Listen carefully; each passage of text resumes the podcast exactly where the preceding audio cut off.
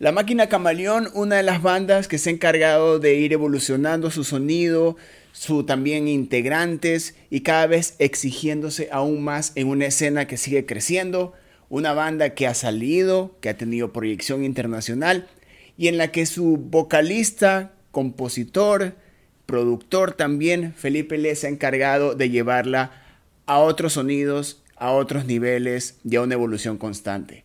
Felipe lee de la máquina camaleón en el podcast de Ruidosa Caracola. Bienvenido.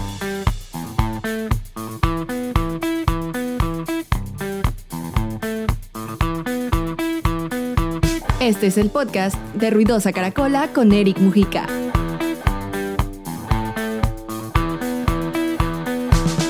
Hola, gracias por la invitación. Siempre un gusto. ¿Cómo estamos? ¿Cómo está ese frío capitalino en esta tarde de miércoles? Es contradictorio porque si te enseño cómo se ve, mira, el día parece que fuera así el día más caluroso del mundo, pero hay, hay un viento que te parte, te parte en dos. Pues estoy ahí desde la camita ahí cubierto. Totalmente entendido y lo he vivido. Felipe, antes de, ir con, lo que ha significado toda esta evolución constante que has tenido con la banda, el último sencillo, Mari 4, ha sido, es una canción que, en la que usaste la pandemia o, la cuarentena para sacar qué podías sacar del sonido de la banda en ese momento o era algo que ya lo tenías planeado ya hace algunos años? Em, fue un poco... Em, el, sí, el resultado de la pandemia, porque por una parte, como que ahora ya estoy solo, estoy aquí en mi cuarto, que es donde produzco, aparte del estudio de Polymusic en Guayaquil. Entonces sí es un poco del resultado de la pandemia y por otro lado, una faceta mía que siempre estuvo ahí, porque desde el primer EP de La Máquina Camaleón, que no está publicado más que en YouTube, tengo una canción que tiene como, es un poco música electrónica, digamos. Entonces como que fue una cara de la máquina camaleón que nunca, nunca llegué a explorar más a fondo porque cuando regresé a Ecuador, porque en ese entonces vivía en Buenos Aires y producía en mi cuarto. Entonces era como que era un lado que siempre me, siempre estaba ahí esperando abrirse. Entonces con esto es como se podría decir que se cierra el círculo, ¿no? De empezar a producir tus canciones solo a llegar al 2021 donde produces de nuevo tus canciones solo en un cuarto. Sí, jaja, es lo caso. Pasaron 10 años y estoy de nuevo aquí. Que, que creo que, no sé, ha sido, una, ha sido un, un buen ciclo, digamos. Pero al mismo tiempo también el, es, se podría también mencionar como que si fuese un paso natural porque después de Azul hay, hay muchísimos elementos electrónicos que no había en discos anteriores, ni, ni en amarilla ni en roja, pero al mismo tiempo este Mari 4 es como, es como eh, un paso natural en el sonido que has adquirido donde mientras más se va escuchando como que toda la discografía completa, todas las canciones, se siente esta parte donde existe más trabajo de productor que el, que el sonido de banda. Es un paso natural nomás. Sí, sí, a la vez como le dices tú. Eh, claro, desde el primer disco hasta acá mm, no quería ir como, o sea, siempre intento cambiar el sonido, pero tampoco intento que se vaya como al otro lado. Siempre hay un poco de choque también en eso, porque hay gente que le gusta el primer disco, hay gente que le gusta más el segundo, pero siento eso como que hay que hacer las transiciones un poco eh, matizadas para que no, no sea un baldazo. Porque yo creo que es... No, dime. ¿No, no extrañas el, el, estar en una banda, el estar rodeado de músicos? Sí, la verdad es que sí, pero creo que hay que aprovechar las, las fortalezas de cada formato y en este, por este lado, tampoco es que estuve tan aislado porque, por ejemplo, mientras iba preparando los demos, por ahí me caían músicos.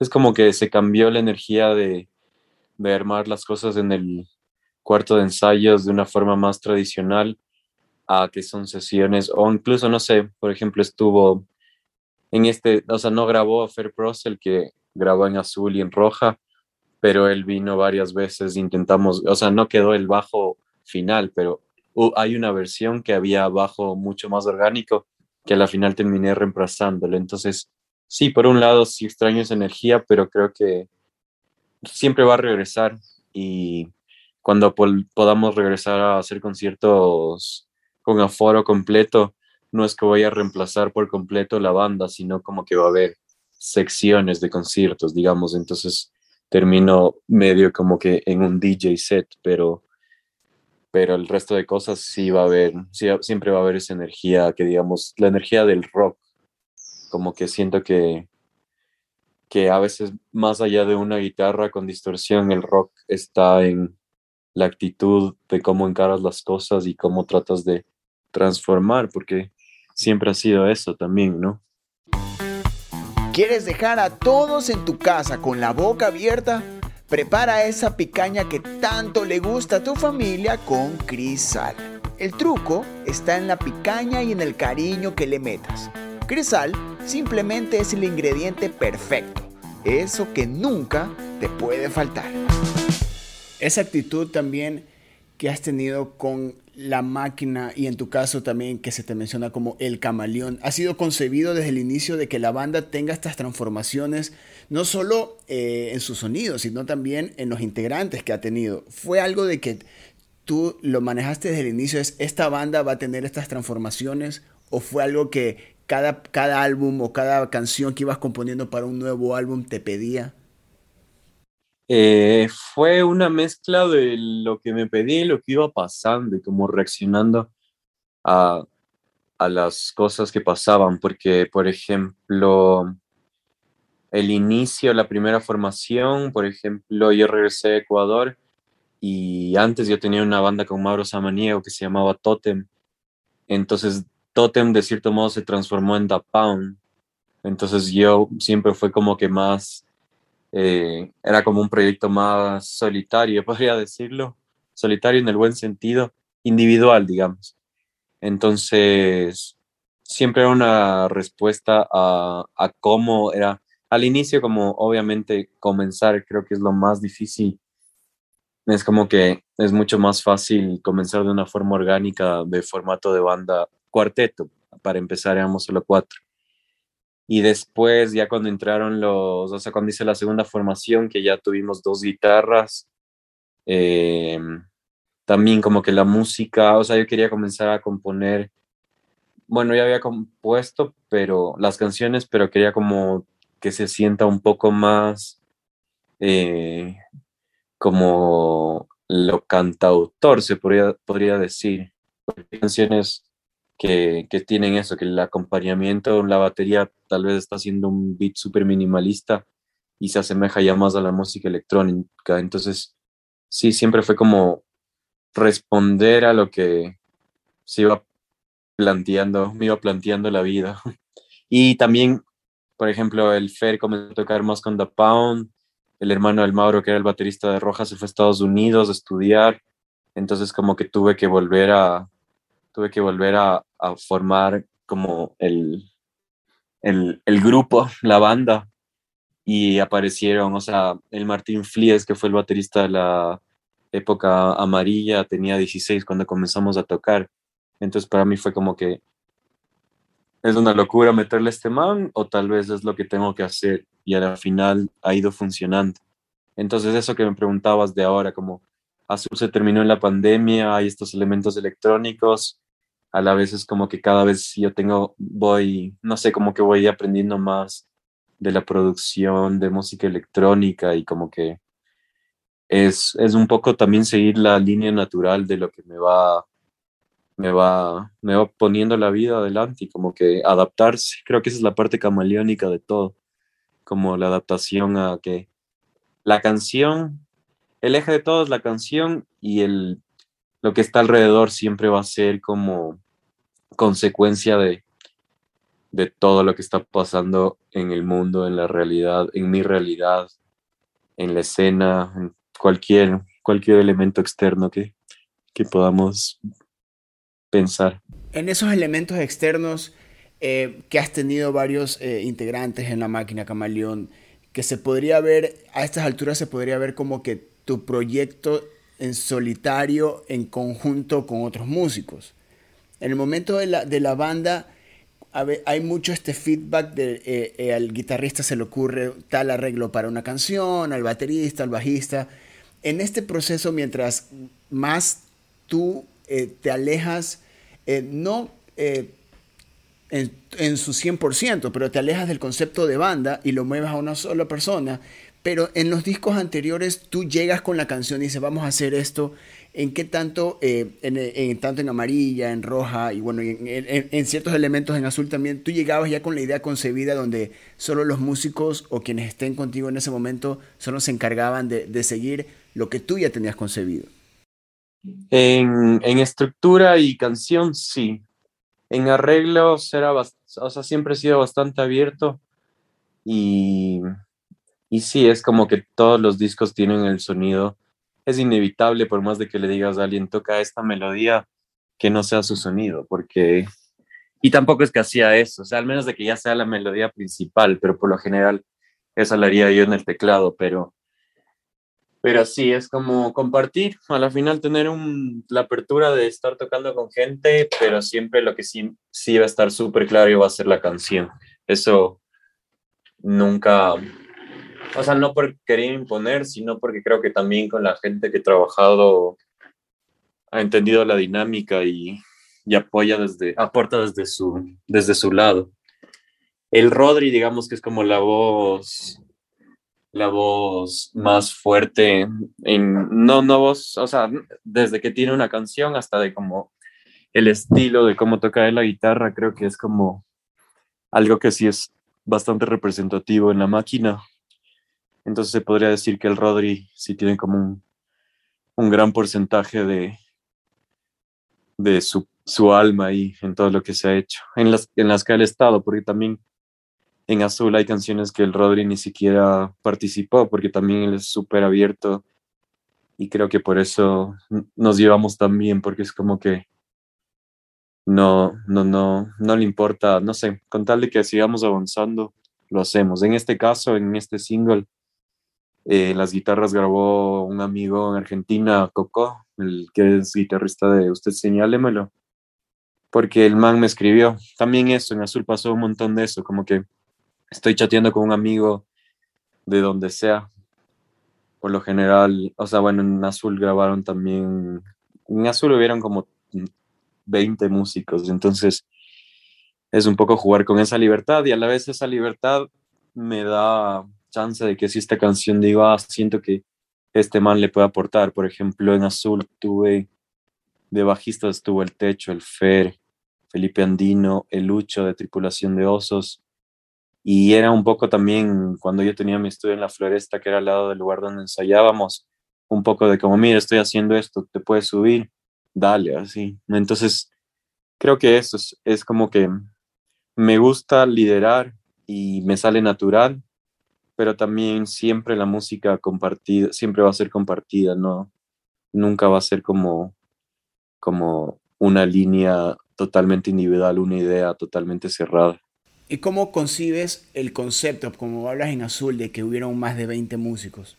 ¿Cómo logras concebir un concepto donde en la parte, tu trabajo como productor, aquí es donde entra tu trabajo como productor de mantener una línea, una historia, y así estés involucrando desde dos músicos a 20 músicos, una parte donde la sonoridad no, no te cambie de la canción 1 a la canción 2 y en la canción 4 estás en otro álbum. ¿Cómo haces que estos, estos músicos entren en el concepto que tú quieres lograr? Porque puedes meter a, excelentes músicos, pero no concibes el, mensaje original del álbum.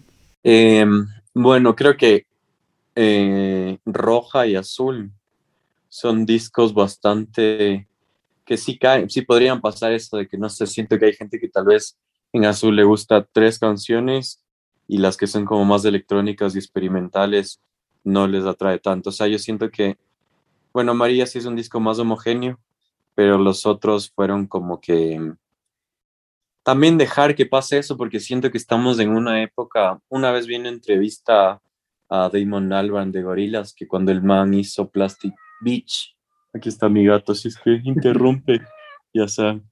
eh, el man decía como que como estamos en esta era del zapping y del escroleo y de tantos estímulos, que el man sí intencionalmente quería que el disco se sienta como que tú estás cambiando de canal, así como canción 1 estabas viendo, no sé, History Channel y las siguientes del fútbol. Entonces, creo que mm, no pienso tanto en eso y tal vez podría ser hasta un error para cierta gente que prefiere los discos totalmente homogéneos. Yo dejo como que simplemente las canciones, cada parte se va, se va convirtiendo. Y si es que en el caso de que se siente homogénea, porque yo siento que algunos no, o sea, azul sí es como eso, como un remolino de, de, de géneros. Pero a la final el factor que conecta creo que es mi voz y, y que a la final es mi composición. Entonces, por más de que le ponga 7000 arreglos, sí va a ser similar en cuanto a lo que estoy, cómo digo las cosas, qué digo un poco y, y el sonido, así, el sonido de mi voz y que también la banda está enfocada en los teclados. Entonces, como que no le meto mucha cabeza a eso, solo dejo que pase y que me guste y si es que me gusta, funciona para mí. Ahí lo que estás, ahí más es una cuestión de eh, como músico, dónde te lleva o lo que estás escuchando en ese momento, lo que te llena en ese momento, pero todas esas cosas hacen de que saques de la zona de confort a los fans de la banda. Ya, como pase de que en, algunos casos ganas fans, mantienes fans, pierdes fans. Eh, esa parte, cuando tú estás grabando o componiendo música, eso influye en algo al momento de componer y no me refiero al hecho de que esto no le va a gustar a un fan o esto, o esto me va a llevar a otro grupo de fans. ¿En algún momento eso influye cuando estás componiendo o ya estás en la parte de tu carrera donde, o siempre fue así de, decir, sabes que esto es lo que yo estoy viviendo ahora, esto es lo que siento ahora, tengan? Creo que es un 50-50 es como que sí pienso, em, sí pienso en que sí hay gente que ya, o sea, solo quiere escuchar indie rock y está perfecto. O solo quieren, y es como que trato de que siempre haya una canción que esté, entre, esté en esa línea. Entonces, tampoco quiero como que hacerse, no sé, es como que siento que la banda y todo es como si yo estoy adelante, así como te digo, hay 20 músicos en, en escena, digamos, bueno, en escena en el disco, pero la, el público siempre ha sido importante, ¿no? En todo esto, entonces trato de que al menos tengan un tema o un par de canciones que les recuerde eso. Entonces, Sí, sí, sí estoy consciente de eso. Siento que eso es lo lindo de la música también, como que yo estoy creando para mí lo que me gusta, obviamente, pero todos estamos dentro de la misma. Es como que todos somos parte de, de las canciones, digamos. Y, la, y con el último sencillo, esta, esta es la canción de que va a entrar para un álbum, es un EP, es o eres tú ya trabajando en el modo eh, que trae ahora la, la, eh, la industria musical de solo trabajar por sencillos. Sí tengo planificado que todo esto sea un álbum, pero tampoco quiero estar tan cerrado. Como todos los anteriores discos estuve siempre, ya sabía el nombre, como, bueno, vamos a hacer rock. Comenzamos a grabar rock, termina sin, luego lo mismo, es como la gente ya incluso sabía el nombre. Esta vez prefiero como, preferí que sea una, una, etapa y luego sabré si es que es un EP, si es que es un disco. Entonces, no, sí, digamos que es ya la producción más moderna de la industria en la que no hace falta que sea un disco, sino solo de single en single vivir. No te incomoda eso, o sea, es para ti es como... Eh, pero tú consumes igual la música así, porque a veces también podemos llegar el, eh, para como para un artista local hacer un sencillo capaz le resulta eh, más fácil por el hecho de la inversión, todo lo que el dinero que se necesita para lanzar un álbum, el sencillo, la promoción, las plataformas y todo esto, pero eh, se, se, pierde el concepto del álbum. Para ti es capaz que para nosotros lanzar música como sencillo es más fácil, pero como consumidor a veces preferimos el concepto del álbum. ¿No hay ese choque, no hay ese choque en ti o te acomodas en consumirla por sencillos y lanzarla por sencillos también? Sí, eh, la verdad es que yo nunca he sido muy de álbumes, es como que de álbumes, como se diga.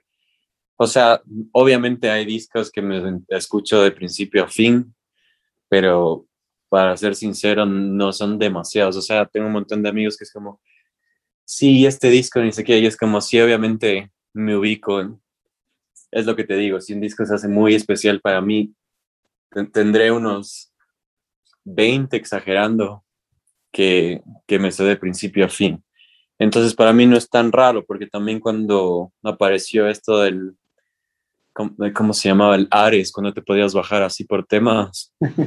Yo siempre hacía como que mixtapes. Y también por eso siento que mis discos tienen un poco de eso, como que, como que así, no sé, hacía mis propios discos y era como la primera canción, era, no sé, un intro a lo que sea, no sé, algo de hasta música clásica, no sé. Y luego entraba, no sé, un rock y luego por ahí se iba a hip hop. Entonces como que para mí no es tan raro y sí entiendo también que el álbum es bacán porque está todo, todos los temas abrazados, pero por un lado eso y por el otro lado lo que tú dices es lo que más de acuerdo estoy, que en las condiciones en las que nosotros creamos es como que hacer un disco es demasiada energía, bueno, en cualquier condición hacer un disco es demasiada energía y ahí si a eso le sumas que el presupuesto y que el tiempo y cómo tenemos que funcionar y es, es como que se vuelve algo demasiado pesado que creo que si es que sale naturalmente así, está bien, pero a mí es como que se me hace mucho más cómodo así como enfocarme en puntos. Azul fue un experimento de eso y por ejemplo hay canciones que ya tienen, no sé, que ya son hasta viejas porque salieron un año antes que el disco pero me gusta que también como que en esta era también de tantos estímulos, ir como lanzando de poquito a poco hace que la gente te, al menos se enfoque en ese tema que tal vez en el disco estaría opacado. Entonces siento que es un negocio redondo. Tal vez no en lo conceptual y no en lo romántico de cómo se hace la música, pero en lo práctico eh, creo que y le recomiendo, no sé, a cualquier banda local que lo haga así, porque, no sé, es mucho más fácil. Felipe, eh, para empezar a terminar, eh, ¿cuál es, cuál es el, futuro después de este sencillo que tú tienes con la máquina? Eh, o tú eres, porque a veces también cuando uno escucha todas las canciones es como que donde, donde te agarra en el estudio ahí sale el nuevo sonido de la máquina, pero ahorita tú tienes planificado algo ya habiendo lanzado un nuevo sencillo. Eh, sí, o sea, tengo que... Va a salir un single en como un mes y medio. La idea es ir sacando sencillos cada, cada mes, mes y medio, hasta que ya estén, no sé, como siete afuera y tal vez completar el disco.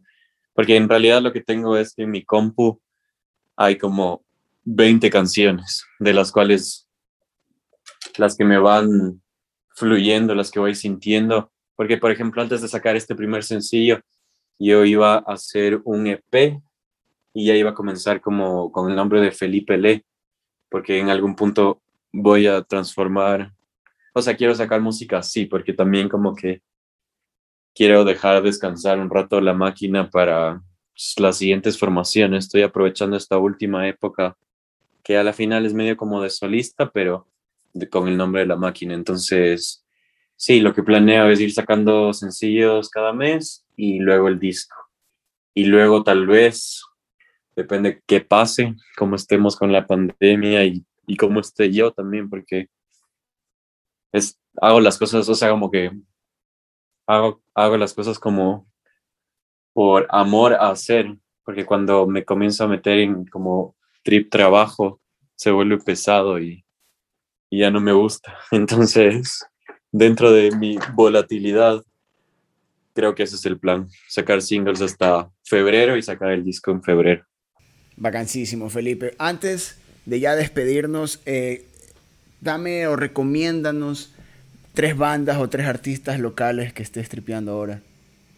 A ver, eh, de que se me venga ahorita, porque no quiero, no quiero descolar, pero Miel, Miel me gusta mucho. De ahí, para no decirte Lola Boom, porque es como con el Pedro siempre tengo toda la cercanía y siempre estamos trabajando, o sea, él siempre viene, pero el bueno, Lola Boom ya. Y una chica, em, ¿quién te podría decir? Eh, Chloe, me gusta full, te voy a decir más de tres.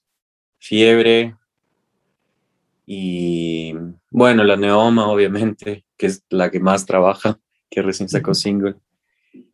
Pero en general eso, siento como que hay un montón de cosas. Bardo.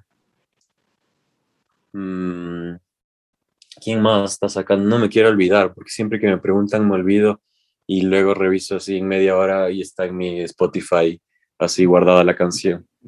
Pero ellos, ellos podrían ser. Creo que ahí te dije bastantes nombres. Sí, y, también eh, sonidos que están identificando la escena eh, en este año. Creo que son los que más se han movido y quienes se están encargando ahora de como de este esta reactivación eh, de espacios, de música y, y bacán que, que, también tú seas parte de eso y que ahora también estés en la parte donde también recomiendas después de todos estos años de, de banda y como artista. Felipe Le, mi brother, muchísimas gracias por haber estado en el podcast de Ruidosa Caracola. palabras finales. Gracias a todos los que han escuchado, gracias a ti por el apoyo constante. Em, seguimos, seguimos y seguiremos, así que sigan sintonizando. Ahí está, Felipe Lee en un nuevo episodio de el podcast de Ruidosa Caracola. Yo soy Eric Mujica y tienen más episodios, tienen más artistas, consuman, difundan, hagan todo. Ustedes también tienen redes sociales para difundir todo lo que están tripeando la escena local. Nos escuchamos en más episodios. Adiós. Ruidosa Caracola es una producción de Tripea. Suscríbete, compártelo y escucha nuestro playlist en Spotify.